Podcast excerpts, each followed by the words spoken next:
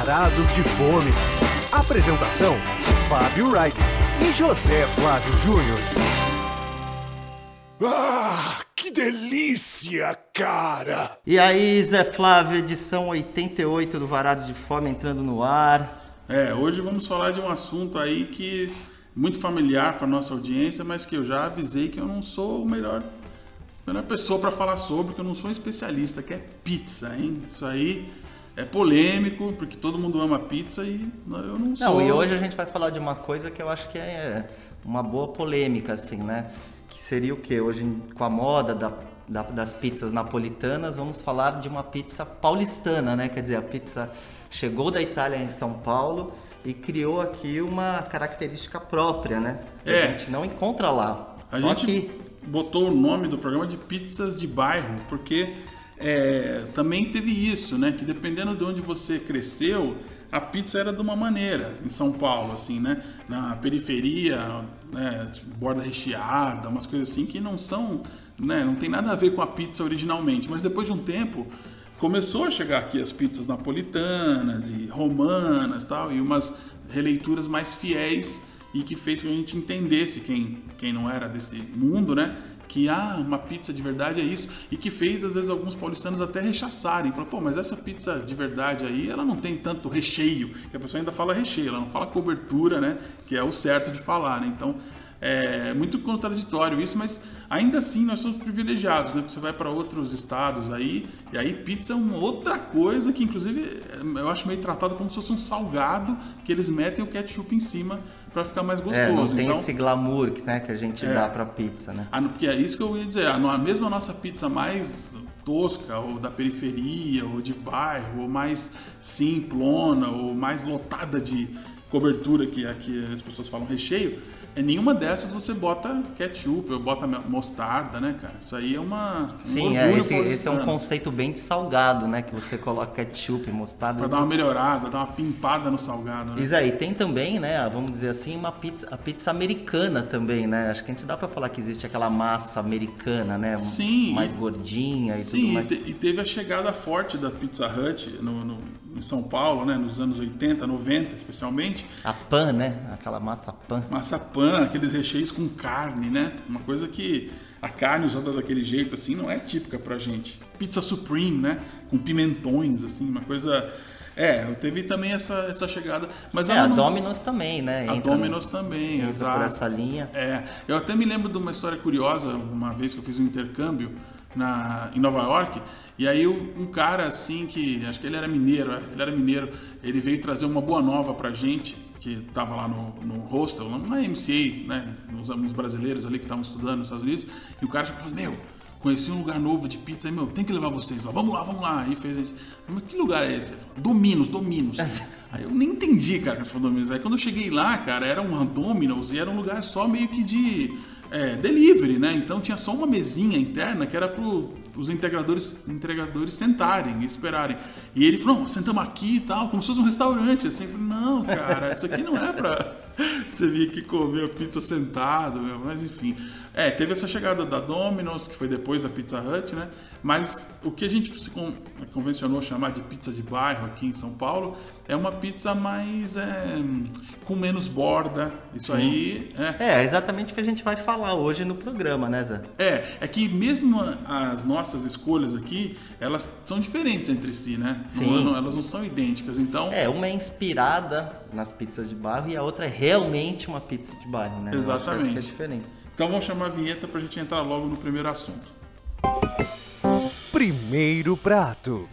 Então, Zé, nosso primeiro prato de hoje é uma novidade na Moca, o Honestá, uma casa de um chefe que já tem uma história na Moca, o Felipe Zanuto, que lá abriu a hospedaria, antes até a pizza da Moca, e ele tem uma casa também chamada da Moca Pizza Shop, que fica em Pinheiros. Então, ele já tem duas pizzarias e ele resolveu abrir uma casa que na verdade eu considero ela inspirada nas pizzarias de bairro, né? Porque afinal ele é um chefe, ele quis obviamente dar um, um toque dele, né? Então não é uma pizza autêntica de bairro, né? Inspirada em, né?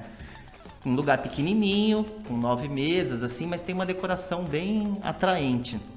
É, você inclusive achou que lembrava uns lugares da Argentina, que são mais, né? é, aconchegantes, pequenininhos, assim, né? Nostálgico, acho que tem uma ambientação meio nostálgica, assim, fotos É. antigas do bairro, as fotos antigas da família dos, dos donos. É, e aí quando é, eu fiquei começando, fiquei pensando sobre esse conceito aí de pizza de bairro lá, que eu falei, "Pô, mas de que bairro eles estão falando? Bom, só pode ser da Moca, e eu fiquei pensando, talvez da Moca eles comessem pizza de melhor qualidade do que lá na sei lá, no Jardim Miriam, entendeu? Então é, é, a nostalgia deles, né, para uma pizza de bairro é uma pizza de- bem decente, assim, que o italiano comeria e falaria, pô, essa pizza aqui é boa, não é uma É. invenção brasileira, né, vamos dizer assim. É, um bairro ítalo-paulistano praticamente, né? É, exatamente. E aí tem a característica que lá elas são, você pede elas brotinho, mas para viagem eles têm o tamanho regular, né? Vamos dizer assim. É, eles, eles dizem que a opção de servir brotinho é porque são, as mesas são pequenas e aí seria Ah, complicado é servir a pizza grande ali. É. Eu não sei também até que ponto ia atrapalhar tanto, né? Mas talvez atrapalhe. por- mas eu, eu acho que assim, uma coisa que, não, que é impressionante são os preços, né? Porque a brotinho deles custa entre 25 e 32 reais. Então, assim, E ela dá quatro pedaços, quatro né? pedaços assim com uma cobertura bem generosa. A gente estava falando de, de pizza paulistanas, aí eu acho que assim, para mim a pizza paulistana seria uma borda não tão é, generosa, né?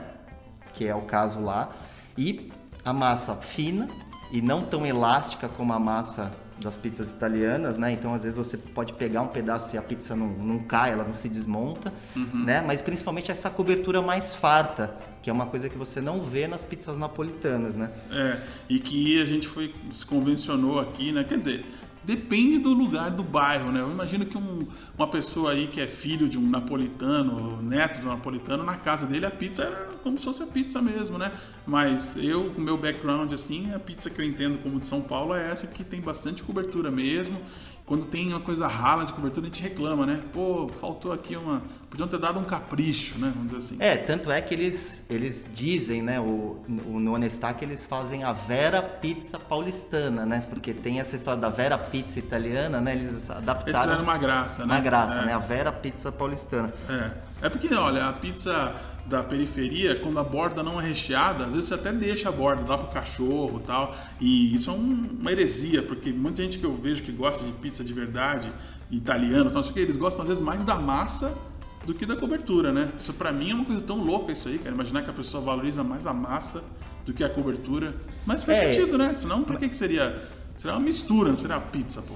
É, e aqui em São Paulo, né, na verdade a gente pegou a pizza e coloca de vale tudo, né, em cima Vale da pizza, tudo, né? né? Então, pra você ter uma ideia, é, enfim, lá eles têm assim coisas que nas pizzarias mais badaladas geralmente você não encontra, né? Por exemplo, escarola com alite, pizza É. baiana, Não, sem falar que, né, catupiry. Na semana passada, esperando o Masterchef, eu vi uma matéria do Jornal da Band que era uma pizzaria que tava é, botando coxinhas na borda da pizza, cara. Umas coxinhas grandes, cara. Não, por que não unir duas coisas que a gente gosta tanto? Pizza e coxinha. E aí botando essas coxinhas em volta, cara. É, aqui. Isso aí, eu tenho uma história engraçada de pizza que uma vez eu fiz um, um stories de uma pizza que tinha brisket, né? E aí o chefe Antônio Maiolica, que tá abrindo uma casa nova que chama Alto Pizza e Cutina, ele me respondeu stories assim, dizendo assim, ele viu lá a foto do brisket em cima da pizza, ele, ele respondeu assim, acho que toda vez que acontece isso morre um italiano, sei lá, uma coisa dramática. Ah, assim. drama, né? Mas é Pois porque é é. engraçado, porque na Itália realmente eles são muito mais tradicionalistas com a pizza, né? Exatamente, exatamente. E- E, o e aqui- catupiry, se apresentar o catupiry pro italiano, ele vai achar esquisito aquele queijo, né? E pra gente é algo que, meu, o catupiry ele quase tem o mesmo valor que uma mussarela. Se você for ver no- na escolha da pessoa, eu mesmo, como sou né, um, um cara que não entende a pizza direito, eu uso meus queijos quando eu vou pedir é catupiry, cara. Não é mussarela. Mussarela eu acho um queijo desagradável, cara. Olha isso, fala isso pro italiano. Não, cara, e hoje já não- tem pizza até com cheddar, né? Também, claro. Aí já é herança americana, aquela coisa que vem daquele cheddar, né? Mas assim, o Felipe Zanotto, obviamente que ele tem todas essas pizzas aí que a gente está acostumado a ver em pizzarias de bairro e tal. Mas ele também deu um toque de chefe em algumas delas, né? Por exemplo, na pizza que é com palmito e catupiry e tal, ele botou uma tapenade de tomate, fez um pesto de rúcula, botou até a pimenta togarashi, enfim. É, isso aí dá uma sofisticada na Já pizza. dá uma sofisticada. Mas, o- mas isso são exceções no cardápio, né? A maioria do cardápio são realmente essas pizzas mais É. raiz, assim. Teve até uma- um episódio lá que teve uma hora que a gente pediu uma pizza de palmito e o cara entendeu portuguesa, que não é, a não ser o P no início da palavra, não tem muita coisa a ver, né? Não, e eu sou tão prego, cara, que eu dei umas primeiras bocadas e não percebi. Eu comi assim, eu só reclamei assim, pô, essas ervilhas, que tem a ver botar ervilha na pizza de palmito e tal? Aí o Fábio, depois, quando foi comer a parte dele, acho que antes dele botar na boca, ele já se ligou que não era palmito. Óbvio, né? O que, tem a ver uma portuguesa com palmito, né? Mas a portuguesa deles é boa, cara. Apesar do palmito que você não gosta, acho que vale a pena. Da ervilha, palmito É, da eu- ervilha, desculpa. A de- a de palmito é boa. Fala também que vale a pena. Sim, eu acho que é é a melhor que tem lá. Você gostou mais foi a de palmito. É de palmito. E eles fazem uma versão também curiosa da de rúcula com tomate seco, né? Que também é uma coisa que virou meio ali. Putz, rúcula, tomate seco, virou em todo lugar ali, todo lugar Foi passou a um- fazer. Uma moda, né? Foi, Foi uma moda. Isso tipo há 20, 25 anos, né? Foi a moda. É, só que a diferença é que eles não usam aquele tomate seco, né, industrializado. Eles desidratam na casa o tomate e tal, e, em vez, e ao invés das folhas de rúcula por cima, eles fazem esse pesto de rúcula que também vai na, na pizza de palmito que eu já citei. É. Eu preferia que fosse a própria rúcula, viu? Eu gosto de pizza quando tem a rúcula, assim, a folha legal, assim, verdinha. Especialmente quando eles não colocam ela no forno, né? Que é, bota só depois, né? A folha. Mas enfim, eles inventaram esse lance do pesto aí, é uma, virou uma característica da casa, vamos dizer, né? Zé, e para fechar o Honestar, eu queria falar também dos vinhos, né? Não sei se você reparou que eles têm uns cilindros assim atrás do balcão que parece até de chopp, né? Eu até perguntei, Sim. pô, tem, é chopp? O que, que vocês servem aí? E na verdade é, é vinho, é um projeto né, que eu descobri lá que chama Na Pressão, da É, Gabriela eu Mon- também nunca ouvido falar desse projeto aí. é de uma sommelier bem famosa aqui de São Paulo, que é a Gabriela Monteleone, que é o que ela resolveu fazer? Ela resolveu fazer vinhos, né, para você tomar em growler e Vale dizer, né? Growler é aquele porta-bebidas que você pode levar para casa, né? De É. plástico. Que pode ser de plástico e tem umas versões também de vidro que você pode até comprar e tal. E aí tem outros pontos na cidade que você pode encher o growler com os vinhos desse projeto dela. Mas o preço é que vale muito a pena, né? Que os vinhos agora explodiram de preço. Ah, Então, é? por exemplo, eles vendem meio litro de vinho tinto por 35 reais e um litro por 70 reais. E o Cabernet Sauvignon, que é feito lá em Caxias do Sul, com um enólogo X e tal, cara, é bem agradável, cara. Eu acabei trazendo para casa porque eu tava de carro e tal, e eu provei em casa e digo Vale a que pena. vale a pena. Esse Cabernet Sauvignon especificamente que eu tô falando. E para quem não quiser ir até a Moca, eles têm, inclusive, você pode encher o growler no futuro refeitório, que é aquela Ah. casa em Pinheiros da mesma dona do, do show. E quais foram as outras casas que adotaram, você sabe, cara? Tá, ele tá, Então. esse projeto tá difundido, cara? Não, em não tá outros- super difundido, mas eu sei que no futuro refeitório é um lugar que você encontra, que você pode encher Sim. o growler lá. Mas você acha que o paulistano vai comprar isso? Porque também você tem que trocar uma tradição, né? Da, da garrafa, de abrir e tal, por uma coisa mais despojada, né? uma coisa mais moderna e que envolve plástico. Sim, então, eu acho será que assim, envolve você, na verdade, ter o trabalho de ir lá, encher o growler e tal. Mas assim, o fator do preço e de um vinho daquela qualidade, no Compensa. contexto atual, va- vale a pena, cara, porque um É vinho... que você tem que trocar o charme pela praticidade pela também, praticidade. né? É, e, e- e o valor, Zé, porque hoje, cara, um vinho. Ah, é, um isso vinho aí tá pesa custando- muito. É, o vinho hoje em dia, cara, um vinho minimamente bom tá custando mais de 150 reais.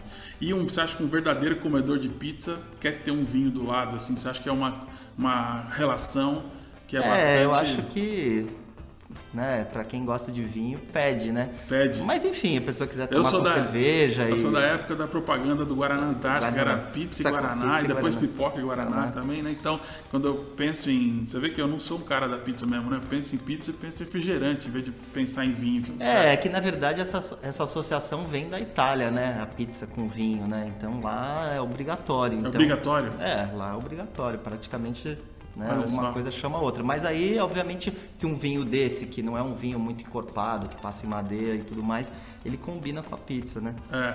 Bom, então fechamos aqui uma dica nossa da Moca, que foi um bairro que apareceu pouco no nosso programa, hein? Não é sempre que a gente vai em algum lugar na Zona Leste, apesar que na, no restaurantes africanos a gente teve lá no Tatu, Sim, a gente Tatuapé, foi né? também naquele spin-off do Borgo, É, fomos no verdade. Cepa. É, é, sim, mas precisamos dar mais atenção porque é uma zona da cidade bem bacana e agora ganhou uma pizzaria aí que faz essa ode à pizza paulistana do, do passado. E agora vamos para uma realmente uma coisa bem tradicional, bem das entranhas da, da cidade. Segundo prato. Então, Zé, é uma descoberta sua, né? Então acho que você que fala, começa falando do segundo prato. É, foi realmente uma descoberta, uma surpresa, porque eu nem sabia que existia pizza desse jeito em São Paulo, com massa folhada, né? E vou discordar disso, mas continua. Existe muita pizza folhada em São Paulo? Não, cara, mas a massa eu não considero folhada, mas fala.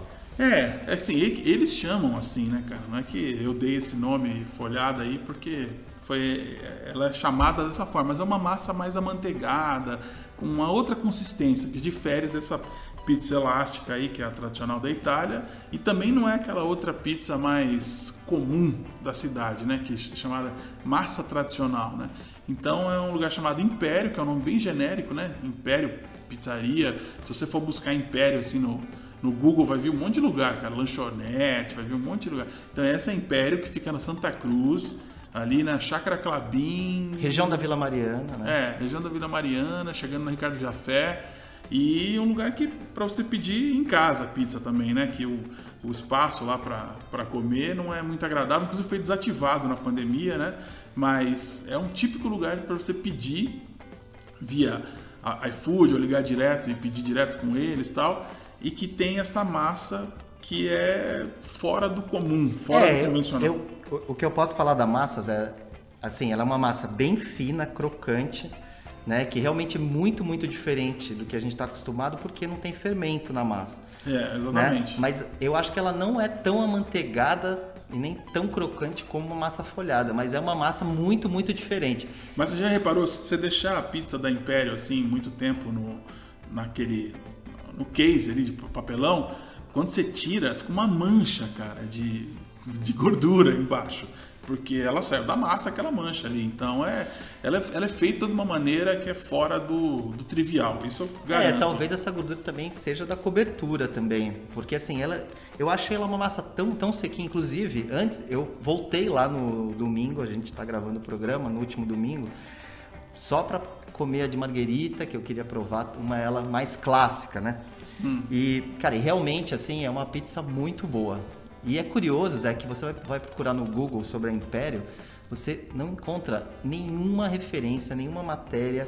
É praticamente assim, você encontra, tem, tem os vídeos tal de gente é, que já recebeu. É que hoje tem Mas a história que... deles. Ah, sim, sim, sim. Tanto que eu tentei apurar a história, perguntei e tal, e a moça disse: Olha, eu só sei te falar que existe há mais de oito anos. eu falei: Pô, mas e o ano e tal? Não, porque teve uma mudança de sócio, sócio o sócio antigo não disse desde quando que, que ele criou e tal. Então, assim, é, realmente é um lugar assim que é uma descoberta. Eu acho que vale a pena ir lá provar, porque é uma massa muito diferente do que as pessoas estão acostumadas. É, o, assim, um, um grande divulgador, eu acho, da Império é um youtuber que se chama Gordo Original. Ele faz muitos vídeos de comidas assim, fast food, né? Essas coisas de é, lanche, quando tem uma novidade no Burger King, ele vai lá provar, aí fala errado o nome dos lanches, fala, chama chipotle de chipotle, que ele fala, né? Fala tudo errado. É um cara divertido e que gosta desse universo aí mais de comida trash, vamos dizer, né? E ele é um cara que fez vídeos da, da Império, eu acho que eu cheguei na pizzaria por causa disso, inclusive, que eu falei, cara, que diferente o jeito que ele tá falando dessa pizza, né? Deve ser uma outra coisa mesmo, né? E com bastante cobertura, né? É, então, isso eu acho que é uma coisa que vale muito a pena mencionar. A cobertura é muito farta, né? Isso realmente é, é um diferencial deles. É. E, e assim, eu sou um fã, né? O Fábio já até zombou aqui do sabor baiana, né? Que realmente isso na Itália você não dá pra você pedir uma, uma pizza baiana, né? Porque é aquela questão do, da calabresa, é, às vezes moída com pimenta, né? E, eu, e às vezes tem ovos, mas eu prefiro sem ovos, né? E a, não só a baiana me apetece, quanto, quanto a baiacatu também, que aí a baiana é com a tupiri, ou seja, nada a ver com né, uma pizza de verdade na, lá em Nápoles, né? Não, mas eu gosto e a de lá eu acho espetacular, especialmente a baiacatu, quando eles capricham na pimenta, assim, que dá pra ela vir bem apimentada. E eles têm lá, Zé, mais de 70 coberturas de pizza. Então você imagina que tem coisas com cream cheese, tem umas aberrações é. também, além dessas que a gente está indicando aqui, que acho que são as que valem mais a pena. Eles fazem uma versão, inclusive, que é com calabresa, erva doce, alho poró.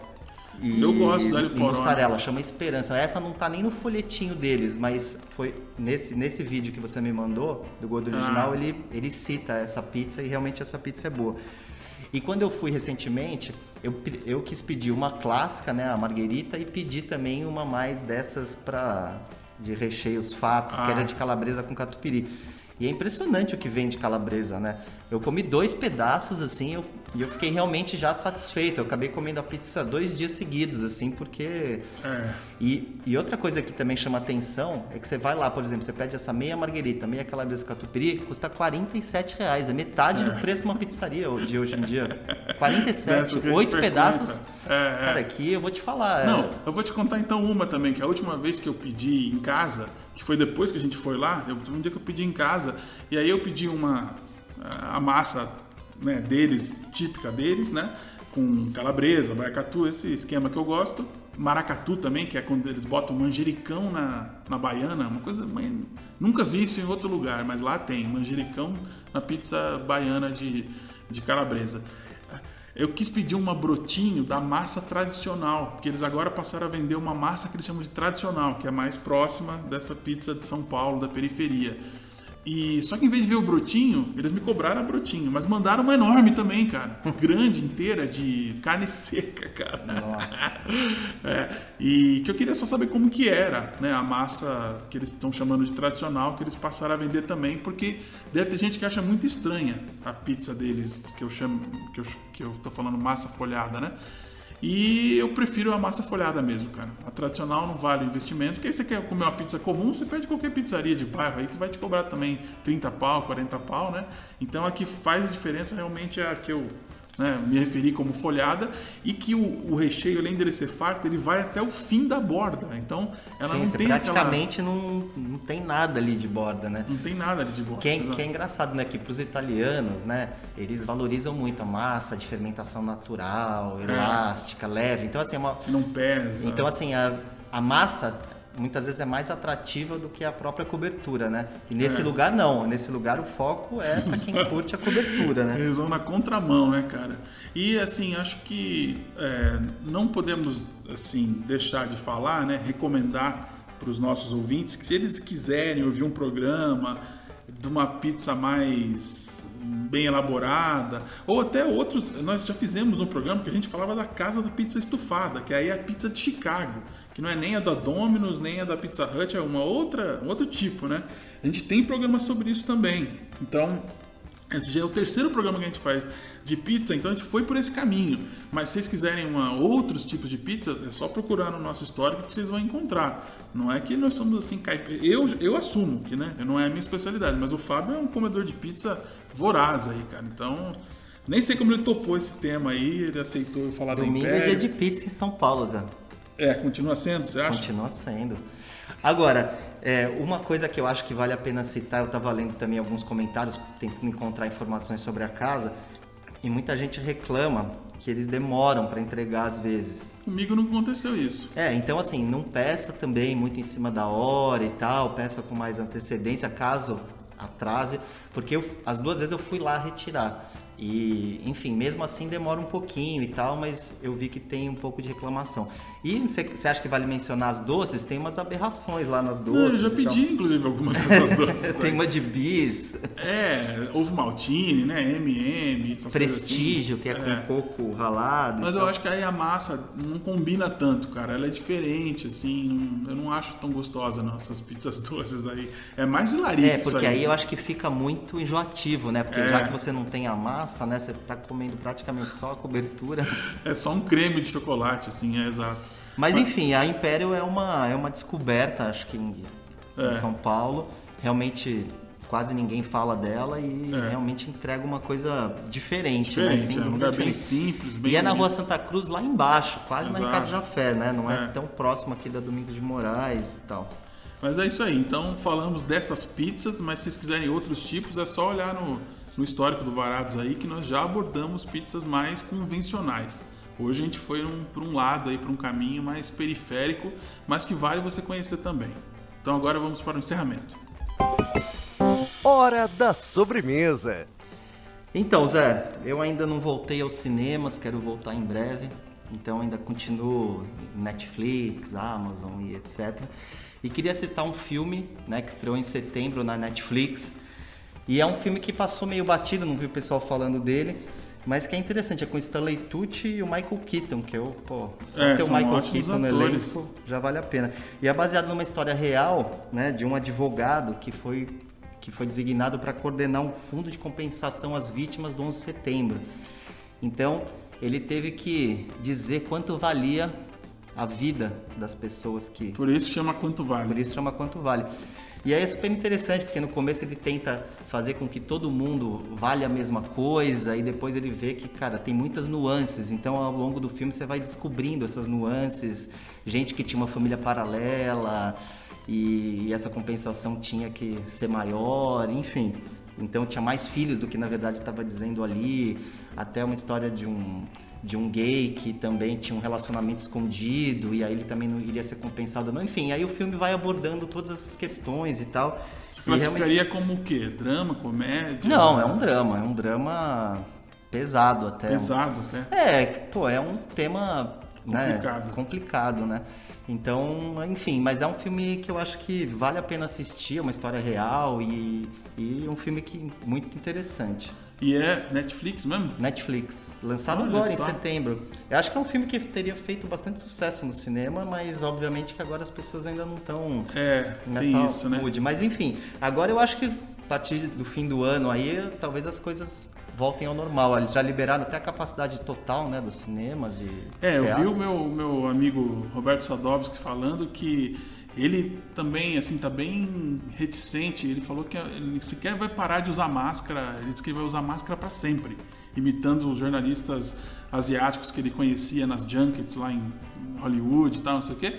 E aí ele, mas ele falou que vai se obrigar a ir ao cinema duas vezes ainda este ano, uma para ver Duna, que tá já para estrear, né, uma refilmagem, né, acho que o original, Dune, né?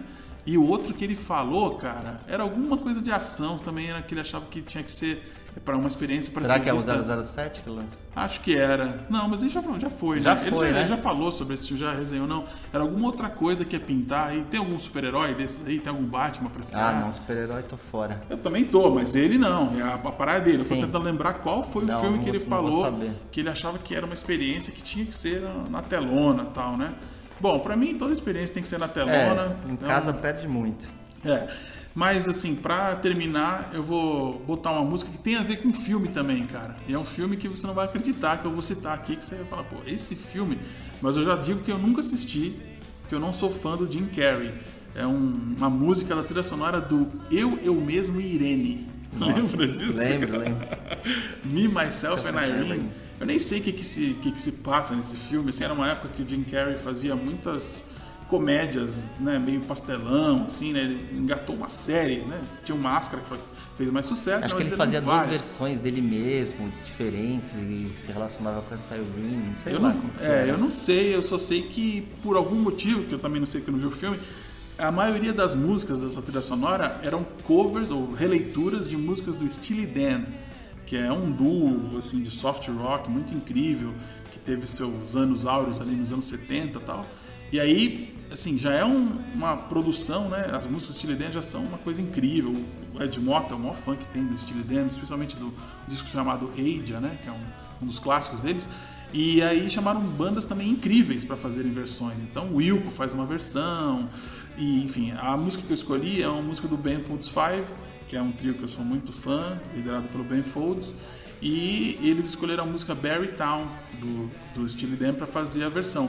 Você sabe que curioso, cara? Essa trilha sonora ela teve um impacto, que ela tinha um tema, né? Tinha né, releituras do Steely Dan que eles foram tocar no David Letterman essa música, como para promover a trilha sonora, sabe? O David Letterman mostrou lá ó, a trilha sonora Me, Myself and Irene, acho que era em CD, né? E aí chamou o Ben Folds, eles tocaram a música que só tem ali, né? Eles fizeram para o filme, uma versão para o filme. E aí eu resgatei essa música aí, porque eu andei, voltei a ouvir Ben Folds bastante e tal, e ela é linda, cara. Pô, vamos encerrar em grande estilo aí com essa música do Ben Folds. Então é isso aí. Semana que vem estamos de volta. me